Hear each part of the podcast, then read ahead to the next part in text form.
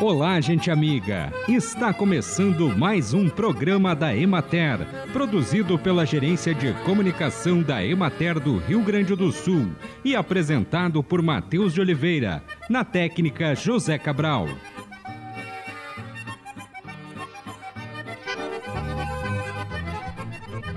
Além de estarem atentas ao próprio corpo, é recomendado que as mulheres façam exame de rotina. A mamografia, segundo o Instituto Nacional do Câncer, é um exame que pode ser feito de rotina para identificar o câncer antes de a mulher ter sintomas. As mulheres devem ser informadas sobre os benefícios e riscos dessa prática. Trata-se de uma radiografia das mamas capaz de identificar alterações suspeitas. É recomendado que mulheres de 50 a 69 anos façam uma mamografia de rastreamento a cada dois anos. A mamografia para avaliar uma alteração suspeita da mama é chamada de mamografia diagnóstica e poderá ser feita em qualquer idade quando há indicação médica. Para o trimestre outubro-novembro-dezembro, a indicação é de continuidade do fenômeno Laninha, variando de intensidade fraca a moderada no início do trimestre e de intensidade fraca, sobretudo a partir de dezembro, quando Laninha deve perder intensidade. É o que aponta o boletim trimestral do Conselho Permanente de Agrometeorologia Aplicada do Estado do Rio Grande do Sul. Por causa do fenômeno, o estado deve ser impactado pela passagem rápida de frentes frias, com chance de geadas tardias, especialmente em outubro e início de novembro, e chuvas abaixo da média. O prognóstico de precipitações pluviais abaixo da média no trimestre requer atenção quanto à necessidade de irrigação das lavouras de hortaliças, a qual deve preferencialmente ser realizada via sistema de gotejamento que apresenta melhor eficiência de uso da água.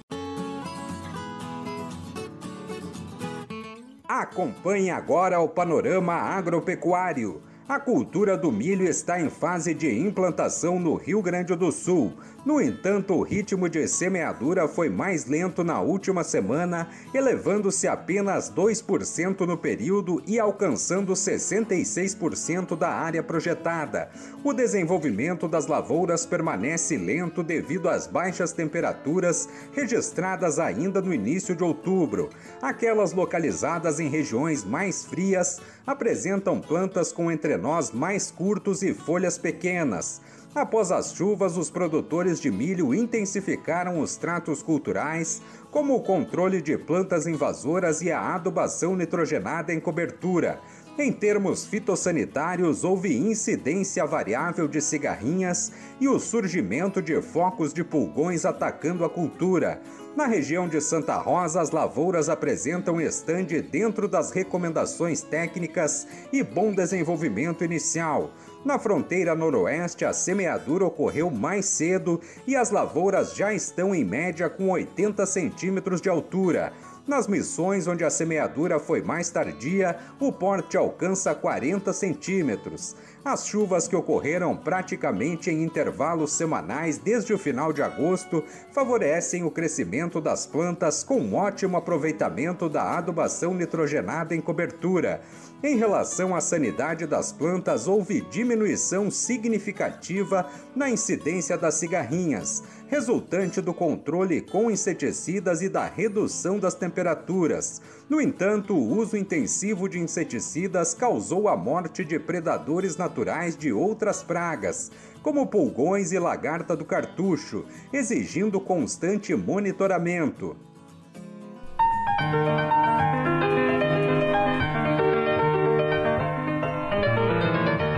No programa de hoje, o diretor técnico da Emater, Alencar Ruggeri, fala sobre a expectativa para a safra de milho 2022-2023. Então, nós temos nesse ano uma boa perspectiva de, de, de recuperação das safras. Uh, um ano também muito interessante no que se refere ao incremento de área. Quer dizer, nós temos uma expectativa aí do crescimento de 6% praticamente certo? 50, da ordem de 50 mil hectares a mais em relação ao ano passado. E isso para nós que temos na, na extensão rural e na, na, no avanço, na transformação de, de grãos em proteína, em leite, ovos e carne, é, soa como música esse incremento. Claro que, ao nosso modo, nós gostaríamos, até pela origem que a gente tem do, do trabalho dentro da extensão rural na questão do milho, gostaríamos de ter mais do que isso. Mas, é, entendo o avanço, isso já nos dá um, um alento bastante grande em relação à produção. É importante ressaltar que nós temos também incrementos consideráveis no estado, por exemplo, na região de mais na fronteira, na metade sul, certo? há um incremento de, de, de área, basicamente em cima ou de, área com rotação com arroz ou com irrigação, e isso nos dá uma segurança em eh, relação à produtividade, visto que a nossa maior dificuldade no estado está na condição climática déficit hídrico. Então, tendo essa essa possibilidade da irrigação do milho e nós vemos isso com muito bons olhos, esse, esse acréscimo. E isso também demonstra que o produtor tem, tem sido mais, atuado mais no tripé do sucesso, que é o planejamento, a gestão e o profissionalismo. Quer dizer, é reflexo sim do planejamento do produtor, aonde ele entra num sistema de produção e isso nos dá uma uma segurança e uma tranquilidade. Quem está plantando milho é aquele produtor que tem, tem então já uh, numa estratégia de médio e longo prazo, por isso que a gente tem essa tranquilidade em relação à produção que deveremos ter. Também uh, é importante salientar de que uh, nós temos um ano que a gestão tem que ser tá muito atento, nosso produtor tem que estar muito atento à gestão da atividade vista ao custo de produção e também em relação ao, ao, ao, ao custo financeiro que nós tivemos esse ano. Então, tudo isso leva a uma profissionalização maior ainda do produtor. Então, nós da extensão rural temos trabalhado muito nesse, nesse tripé profissionalismo, gestão e planejamento, e o milho entra, que é uma luva nesse processo, porque ela tende a, a atuar dentro de um sistema de produção. Então, nós temos nesse ano uma área de 831 mil hectares, uma produtividade média histórica prevista de 7.337 quilos por hectare, uma variação de 90,5% a mais do que nós tivemos no ano passado.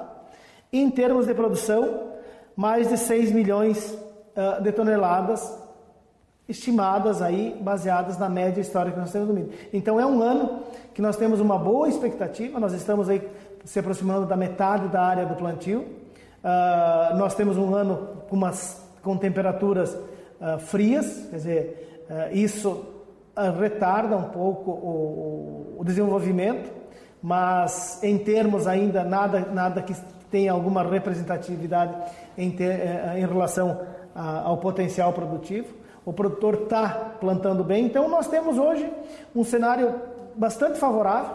O produtor está fazendo muito bem a atividade, com muita com muito profissionalismo, então nós temos essa tranquilidade. Agora nós temos a condição climática, que aí é um desejo que a gente tem de que nós tenhamos uma condição climática favorável uh, no desenvolvimento da, da cultura, para que nós tenhamos então a consolidação e a, e a validação desse levantamento que a Emater fez em relação a isso. Então, de forma bem resumida, é um ano para a retomada da atividade em função do que ocorreu ano passado, visto esses mais de 100% em relação à produção que nós estimamos. Então, estamos bastante otimistas em relação a essa safra, porque o produtor, apesar da, da dificuldade econômica que ele passou para fazer essa lavoura, ele está implantando de forma adequada.